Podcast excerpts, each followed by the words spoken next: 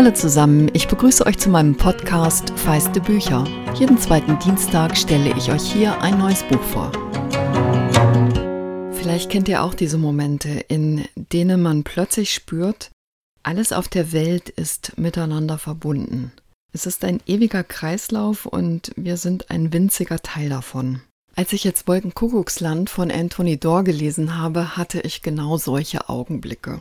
Dabei ist das Buch ein großer, vielschichtiger Abenteuerroman. Doch die Weise, wie Dor in diesem seinem dritten Roman etwas grundsätzlich Menschliches einfängt, gibt dem Ganzen im besten Sinn etwas Spirituelles, ohne dabei esoterisch zu werden. Dor hat über sein Buch gesagt, es sei ein literarischer Sci-Fi Mystery Young Adult Historienroman mit moralischer Botschaft. Ich hoffe, das sind jetzt keine Reizworte, bei denen eure Ohren zuklappen, denn es ist ein tolles 532 Seiten Epos, in das man jetzt im Herbst richtig eintauchen kann. Dass er das Buch selbst in der jungen Erwachsenenliteratur verortet, hat mich etwas überrascht, obwohl ich zugeben muss, es gibt Momente, wo ich an die unendliche Geschichte denken musste, wobei dieses Buch deutlich politischer und erwachsener ist. Tatsächlich hat Dor auch in seinem zweiten Roman Alles Licht, das wir nicht sehen, für den er 2015 den Pulitzerpreis erhalten hat, zwei ziemlich junge Hauptfiguren in den Mittelpunkt gestellt. Das ist eine Geschichte, die im Zweiten Weltkrieg spielt,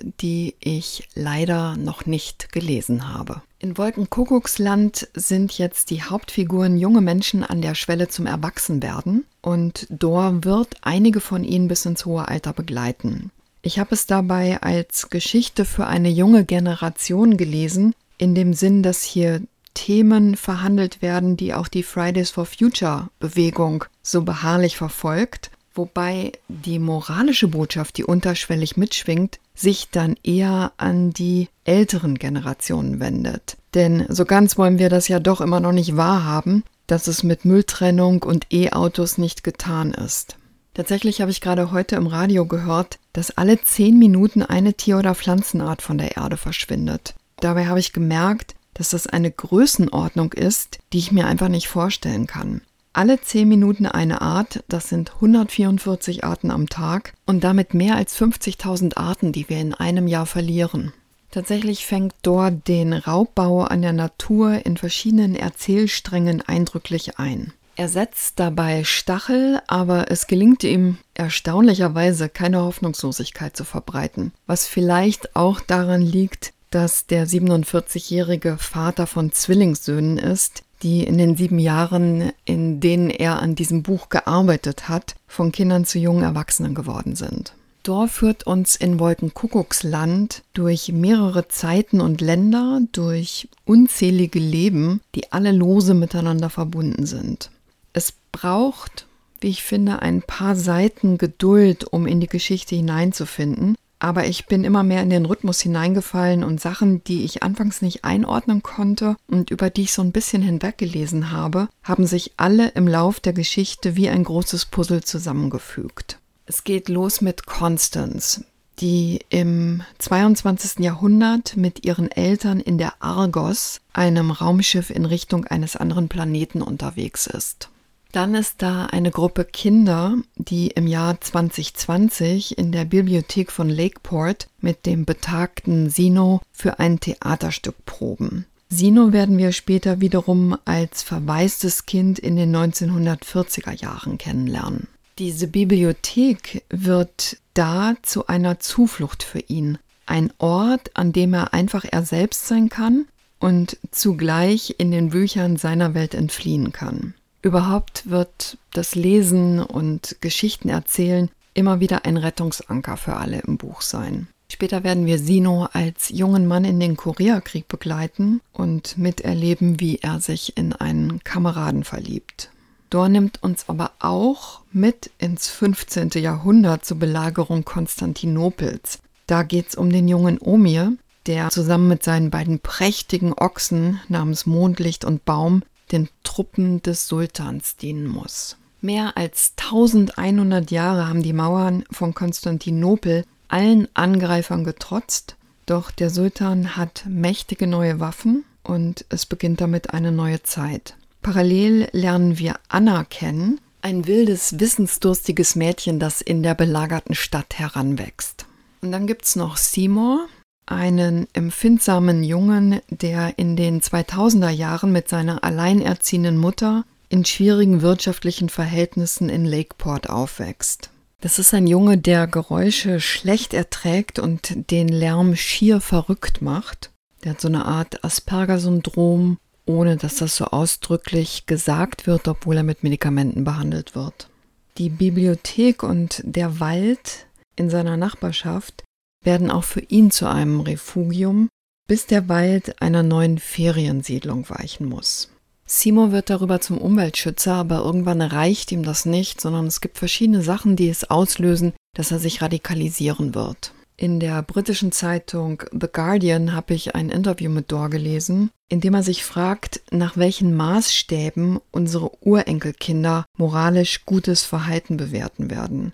Und er sagt mit ganz viel Empathie für diesen Seymour, dass dessen Empfindsamkeit ihn zu einer neuen Art von Helden macht. Es klingt vielleicht ein bisschen verrückt, aber tatsächlich fügen sich all diese Geschichten zusammen. Das verbindende Element ist dabei eine amüsante kleine Erzählung aus der Antike.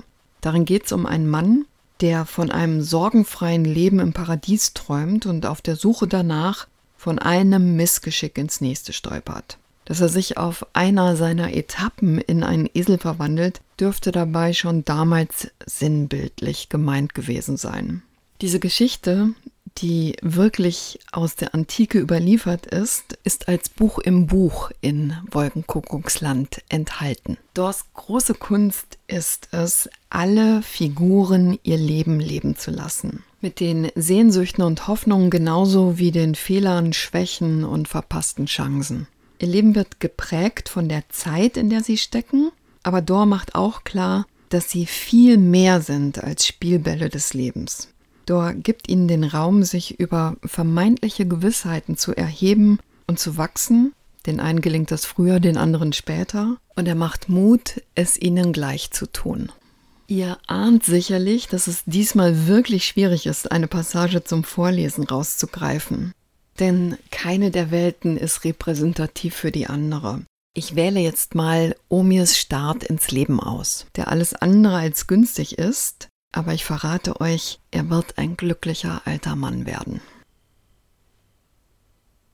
300 Kilometer nordwestlich von Konstantinopel in einem kleinen Holzfällerdorf neben einem schnellen wilden Fluss wird ein nicht ganz vollständiger Junge geboren. Er hat feuchte Augen, rosa Wangen und viel Kraft in den Beinen. Aber links an seinem Mund trennt eine Öffnung die Oberlippe vom Gaumen bis zur Nase. Die Hebamme weicht zurück. Die Mutter des Kindes schiebt dem Kleinen einen Finger in den Mund. Die Scharte reicht bis hoch in den Gaumen, als wäre sein Schöpfer ungeduldig geworden und hätte einen Moment zu früh mit seiner Arbeit aufgehört. Der Schweiß auf der Haut der Mutter erkaltet. Furcht verdrängt die Freude. Viermal war sie schwanger und sie hat noch kein einziges Baby verloren, hat sich vielleicht sogar für in besonderer Weise gesegnet gehalten. Und jetzt das? Der Junge schreit. Eisiger Regen trommelt aufs Dach. Sie versucht ihn mit den Schenkeln zu halten, drückt eine ihrer Brüste mit beiden Händen vor, schafft es aber nicht, dass sich seine Lippen darum schließen. Er schluckt. Sein Hals zittert und er verliert weit mehr Milch, als er bekommt. Amani, die älteste Tochter, ist vor Stunden schon aufgebrochen, um die Männer hoch oben aus dem Wald zu holen. Sie werden bereits nach Hause eilen. Die zwei jüngeren Töchter blicken zwischen Mutter und Neugeborenem hin und her, als versuchten sie zu ergründen, ob so ein Gesicht erlaubt ist. Die Hebamme schickt eine von ihnen zum Fluss Wasser holen, die andere soll die Nachgeburt vergraben. Es ist stockfinster draußen, und das Kind schreit noch, als sie die Hunde und die Glocken der Ochsen hören, als sie vom Stall draußen ankommen. Der Großvater und Amani treten durch die Tür, eisglitzernd und mit aufgewölbtem Blick. Es ist gestürzt, das Pferd, sagt Amani. Doch als sie das Gesicht des Babys sieht, hält sie inne. Der Großvater hinter ihr sagt, Dein Mann ist vorausgeritten, das Pferd muss in der Dunkelheit weggerutscht sein und der Fluss. Entsetzen erfüllt die Karte. Das Neugeborene schreit, die Hebamme schiebt sich zur Tür hin, eine finstere, elementare Angst verzieht ihr das Gesicht. Die Frau des Hufschmieds hat sie gewarnt, Geister der Toten würden schon den ganzen Winter über in den Bergen Unheil bringen, durch verschlossene Türen schlüpfen, schwangeren Frauen Krankheiten bringen und kleine Kinder ersticken. Die Frau des Hufschmieds meinte, sie sollten eine Ziege als Opfer draußen an einen Baum binden und obendrein noch einen Topf Honig in den Fluss gießen. Aber ihr Mann sagte, sie könnten keine ihrer Ziegen entbehren, und sie selbst wollte nicht so einfach auf ihren Honig verzichten. Stolz. Mit jeder ihrer Bewegungen blitzt ein Schmerz in ihrem Leib auf. Mit jedem Herzschlag kann die Mutter spüren, wie die Hebamme von Haus zu Haus eilt und die Geschichte verbreitet. Ein Dämon ist geboren worden, sein Vater ist tot. Wolkenkuckucksland von Anthony Dorr ist bei CH Beck erschienen. Werner Löcher-Lawrence hat die 532 Seiten aus dem Englischen übersetzt. Das Hardcover kostet 25 Euro. Wenn ihr Lust habt, euch mit mir auszutauschen, geht das am einfachsten bei Instagram. Ihr könnt mir aber auch eine Mail schicken an feiste Bücher, Bücher dabei mit ue.gmx.de. Und ich wäre euch sehr dankbar, wenn ihr bei euren Podcatchern auf Abonnieren klickt, denn das hilft mir, dass der Podcast wahrgenommen wird.